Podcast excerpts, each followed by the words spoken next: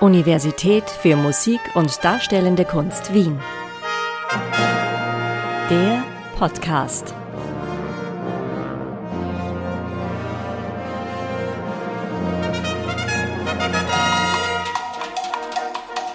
Guten Tag, mein Name ist Werner Göbel. Ich bin äh, der Institutsleiter vom Institut für musikalische Akustik Wiener Klangstil äh, hier an der MDW.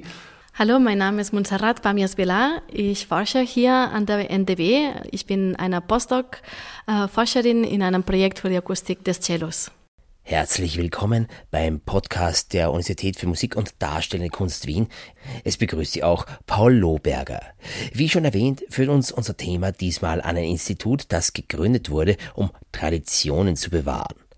Andererseits wird am Institut für musikalische Akustik Wiener Klangstil mit Hightech-Methoden geforscht, wie Klänge beim Musizieren zustande kommen.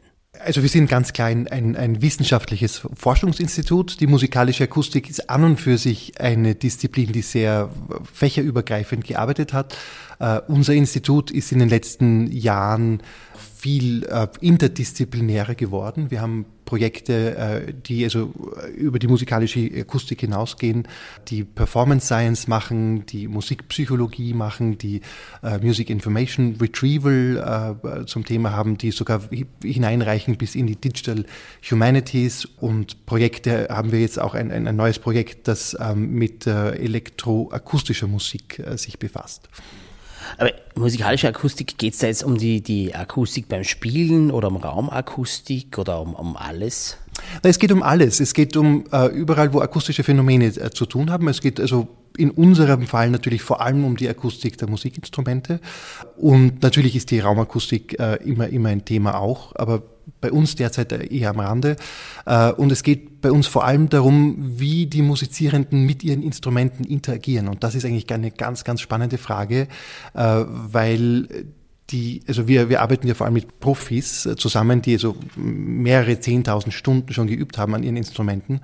Und die sind so gut, sich auf neue Instrumente äh, einzustellen und, und, und ihre Klangvorstellung dort zu realisieren, dass wir überhaupt nicht mehr messen können, äh, wie ein Instrument an sich klingt, weil wir eigentlich meistens den Klang der Musizierenden aufnehmen. Äh, und das ist eben ein, ein, ein Thema, das wir im Institut sehr haben. Wie schaffen wir es, äh, Musikinstrumente so anzuregen, dass wir tatsächlich Eigenschaften der Instrumente messen und nicht nur Spielinteraktionen zwischen Mensch und, und Instrument? Also eigentlich wird dann der oder die Musizierende mit dem Instrument eins und man, das ist eine Gesamtheit, die man dann aufnimmt. Genau, das ist immer eine Adaption direkt. Unlängst war also ein, ein, ein Profigeiger bei uns äh, hier und hat, hat eine 100-Dollar-Geige mitgehabt, die er lächelnd äh, ausgepackt hat und dann hat er auf der gespielt, wie auf seiner Stradivari, die er auch dabei hatte und hat gesagt, die geht die nicht so schlecht. Äh, und natürlich können wirkliche Profis auch auf einem schlechten Instrument so klingen, wie sie klingen möchten. Es ist anstrengender auf die Dauer und in einem großen Saal schafft das dann auch nicht wahrscheinlich. Instrumente, MusikerInnen, Orchester. Sie können sehr verschieden klingen und wie das zustande kommt, ist eine spannende Materie. Interpretation und Klangideal sind verschiedenen Moden unterworfen. Im 19. Jahrhundert wurden die Orchester größer und der Klang wuchtiger. So wurden dann auch ältere Stücke gespielt, etwas wuchtiger. Ähnlich war es bei Tonaufnahmen, die mal technischer, mal natürlicher klingen können. Einzelne Musiker haben ihre individuellen Stile und schließlich gibt es auch verschiedene Bauarten von Instrumenten. Hier hat Wien ein paar Spezialitäten zu bieten, was zum Wiener Klangstil führt. Da muss man in der Geschichte ein bisschen ausholen und in die 70er Jahre zurückgehen, wo die typischen Wiener Orchesterinstrumente, das Wiener Horn, die Wiener Oboe und die Wiener Pauke, eine schlechte Phase hatten, wo die Instrumentenbauer teilweise schon nicht mehr da waren oder bauen konnten und wo einfach die Gefahr bestand, dass diese Instrumente, die eine sehr kleine Gruppe nur gespielt haben, äh, aussterben könnten und damit eine, eine ganz wesentliche Orchestertradition, die hier in Wien gepflegt wird. Äh, und seinerzeit, also mein Vorvorgänger, der Professor Gregor Wietholm, äh, war also beauftragt, mit diesem neu gegründeten Institut, wir sind 1980 gegründet worden, genau diese Instrumente zum Forschungsgegenstand zu machen. Und, äh, und die waren sehr erfolgreich äh, und haben das Wiener Horn ähm, also wirklich sehr, sehr detailliert äh, erforscht, auch die Wiener Oboe und die Pauke, so dass äh, sich dann eben in Folge die äh, zunächst große Hersteller, wie lustigerweise Yamaha, äh, und dann aber auch immer mehr lokale und, und mitteleuropäische und österreichische Instrumentenbauerinnen sich wieder gefunden haben, einfach diese Instrumente in höchster Qualität zu bauen. Und, und insofern gibt's jetzt also eine Orchesterkultur im Wiener Horn und äh, Wiener Oboe, die blüht wie je wie nie zuvor, muss man fast sagen, und, und, und auf einer Qualität spielen, äh, die wirklich äh, seinesgleichen sucht. Somit ist letztendlich die Erforschung dieses Instrumentariums erfüllt. Also die Gründungsmission von uns haben wir, haben wir geschafft oder schon meine Vorgänger geschafft. Und äh, wir, wir entwickeln uns jetzt weiter und, und äh, sind sehr interessiert. Wir haben derzeit ein Projekt laufen, das diesem Titel Wiener Klangstil oder diesem Thema Wiener Klangstil äh, wieder sich widmet. Und zwar erforschen wir die äh, Interpretationen der Neujahrskonzerte der Wiener Philharmoniker. Äh, Sie wissen, das ist seit den 40er Jahren, wird jedes Jahr ein sehr ähnliches Programm gespielt und davon zwei Stücke, der Donauwalzer und der Radetzky-Marsch, immer äh, bis auf wenige Ausnahmen.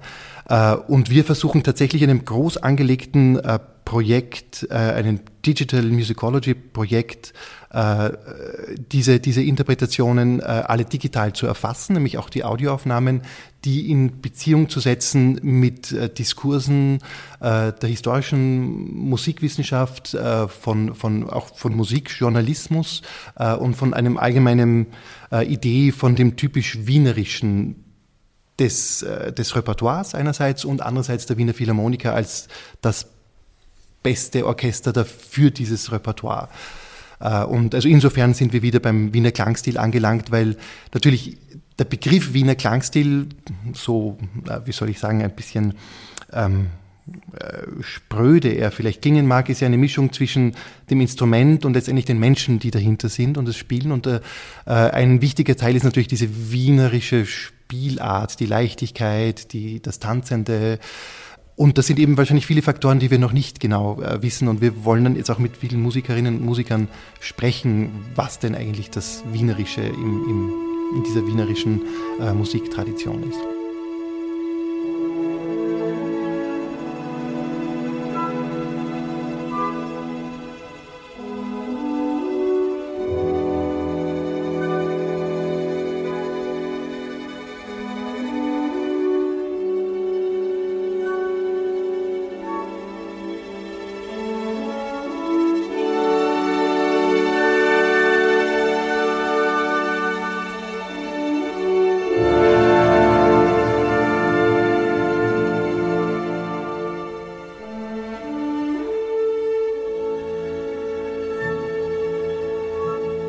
So klang der Donauwalzer beim Neujahrskonzert 1954.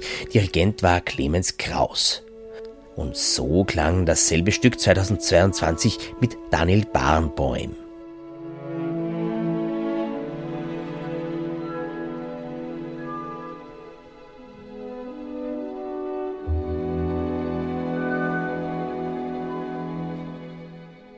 Signature Sound Vienna heißt dieses Projekt. Zur Analyse der verschiedenen Aufnahmen gibt es inzwischen Programme, um die Unterschiede der Interpretation messbar zu machen. Doch wie schon angedeutet, gibt es noch ganz andere Forschungen, wie die von Monserrat Pamiers-Villa. Hier spielt ein Roboterarm Cello. Ich habe im Internet schon ein Video gesehen davon, aber vielleicht beschreiben Sie selber mal so das Setup, also die, der Aufbau. Genau, ich arbeite jetzt gerade in einem Projekt, äh, wo es geht darum, ähm, die Akustik des Cellos zu analysieren, aber nicht nur das Cello alleine, sondern was machen die Instrumentalistinnen mit diesem Instrument das, wie Professor Göbel gesagt hat, das ist sehr oft bei uns in der musikalischen Akustik, dass auch wenn die Interesse ist, dieser Interaktion, dieser Zusammenarbeit von Musikerinnen und ihren Instrumenten zu, zu verstehen, wir brauchen plötzlich oder in, auf irgendeinem Moment von diesen Analysen, wir brauchen, dass die Menschen nicht mehr da sind weil wir wollen sehen, was ist eigentlich, was sie machen, ohne dass sie da sind, ohne dass sie dann diese Ergebnisse beeinflussen können. Und dafür verwenden wir oft, was wir ähm, Artificial Machines nennen oder irgendein Setup, ähm, um die Seite anzuregen oder in einem Fall einer Klarinette anzuregen. Genau. Und in dem Fall haben wir uns entschlossen, ähm, es ist so kompliziert, was am Cello oder was im Streichinstrumente passiert mit dem Bogen und die Bogenbewegung, dass wir können es nicht mehr in einer Linealmaschine anregen, wo das wurde oft gemacht, no? dass der, der Bogen ist dann linear auf der Seite äh, gestrichen, damit man irgendeinen Klang, der immer der gleiche ist, anregt und dann irgendwelche Variationen äh, ähm, analysieren kann. Das ist schon für uns, finden wir, es ist schon zu wenig. Wir brauchen, dass dieser Bogen die Bewegung der Menschen macht.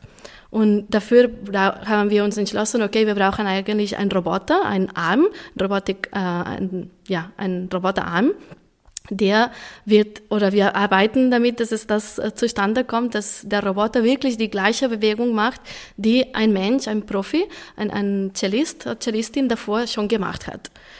Genau. Und das ist so ein bisschen der, der Kontext. Und es braucht immer noch viel Arbeit, aber wir sind schon in einer Richtung, wo wir haben jetzt äh, im Winter noch, äh, noch geschafft, dass ähm, wir nehmen dann die Bewegung von dem Bogen, alleine der Bogen mit Motion Capture. Jetzt gerade sind wir hier in der MDW in einem Labor für Motion Capture. Und das heißt, wir, wir nehmen wirklich in 3D die Bewegung von diesem Element, vom Bogen selbst und durch eine Methode, die wir jetzt noch im, im Entwicklung haben, werden wir dann diese Parameter, diese Koordinaten vom Bogen zum Roboter schicken, damit er genau das nochmal macht. Genau, das ist so der Kontext von dem Projekt.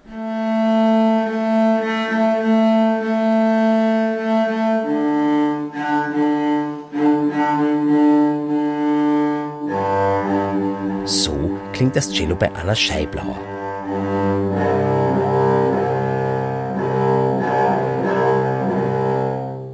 Und so spielt der Roboter.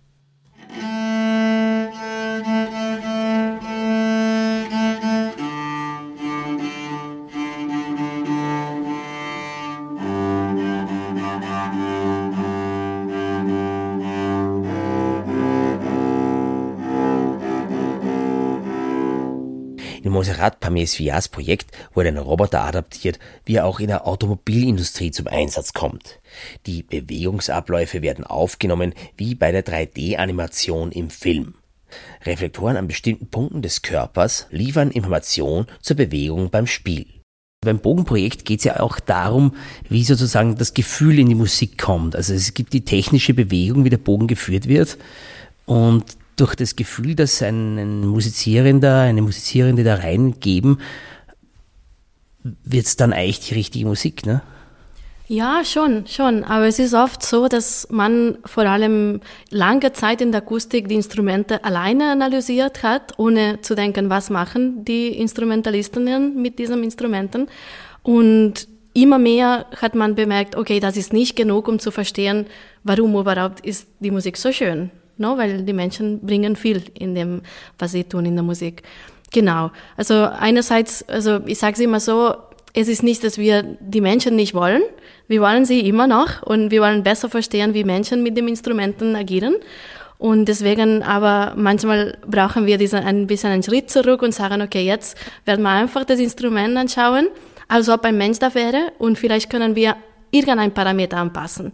Und mit diesem ähm, Robotik-Setup, was wir verwenden, können wir sagen, okay, jetzt spielst du das genau noch einmal, aber mit ein bisschen mehr Kraft auf dem Bogen oder ein bisschen hinauf auf der Seite oder ein bisschen mit einem anderen Winkel. Wir können ein Parameter ändern, das wäre mit Musiker sehr schwierig. Also Musiker sind, Musikerinnen sind sehr, sehr gut, aber genau eine Sache ändern, das ist sehr schwierig zu machen, weil sie spielen alle diese Parameter, die Geschwindigkeit des Bogens, die Kraft auf der Seite, alle diese Sachen sind gemeinsam im Moment, wo man spielt. Das können wir aber dann wirklich trennen in, in diesem Setup und deswegen ist das, diese Aufgabe so wichtig, um besser zu verstehen, eigentlich geht es nur um Kraft oder ist auch die Geschwindigkeit, ist die Mischung und ganz besonders ist es dann, was passiert zwischen den Noten, was passiert, wenn ähm, es ist, äh, wenn wir danach noch ein Beispiel hören, zum Beispiel von etwas, das wir schon aufgenommen haben mit dem Roboter, äh, Sie werden dann hören, dass am Anfang nicht ganz sauber ist, dieser äh, Beginn von einer Note. Ne?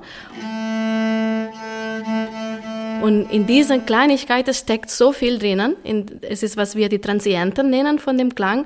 Steht, es steckt so viel Information. Und genau diese Kleinigkeiten können wir dann besser verstehen, je mehr Informationen wir äh, sammeln können vom Instrument. Wenn man weiß, was die Änderung der verschiedenen Parameter ausmacht, Spiel mit mehr Druck, schnellerer Bogen, wird klarer, wie Interpretation funktioniert. Theoretisch. Da ist es natürlich eine spannende Frage bei all dem. Ähm, ist die Musik jetzt dadurch weniger interessant oder geheimnisvoll, wenn man das alles so ergründet? Ich finde es gar nicht. desto mehr, mehr wir wissen, desto interessanter ist das, weil es ist schon faszinierend, was alles da gibt, dass wir immer noch nicht ganz verstanden haben. Von der Akustik, von der Performance, von überhaupt wie Musiker kommunizieren und mit den Instrumenten agieren. Es ist so viel immer noch da, dass nein, es wird nicht weniger interessant, auf keinen Fall. Sogar im Gegenteil, würde ich sagen. Also jede, äh, jede Fragestellung, die man mit irgendeinem Methode irgendwie äh, adressiert, stellt, also äh, öffnet 30, 50, 100 neue Fragestellungen, so wie wenn wir eine Galaxie gefunden haben und wir können dahinter schauen, sehen tausende neue und also es ist wirklich der Gegenteil. Also wir forschen nicht das Geheimnis weg, sondern wir, äh, wir lernen, wie unfassbar komplex äh, dieses ganze Phänomen der künstlerischen Beschäftigung und des Musizierens und dieser Körperbeherrschung äh, von, von unseren Musizierenden ist. Äh, dass, dass wir also wirklich also mit jedem, mit jedem Projekt eigentlich mehr fasziniert sind, äh, was da alles stattfindet. Und ich glaube, das Gegenteil ist der Fall. Also wird immer spannender. Ja, da wünsche ich noch frohes Forschen in den unendlichen Weiten der Akustik und des Wiener Klangstils. Danke für das aufschlussreiche Gespräch. Sehr gerne. Danke.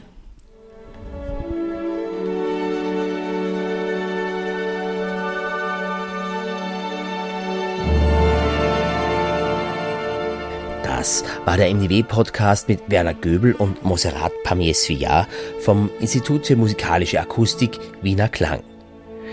Gestaltung Paul Loberger im Auftrag der MDW Universität für Musik und Darstellende Kunst Wien. Wir danken für die Aufmerksamkeit und wünschen viel Inspiration.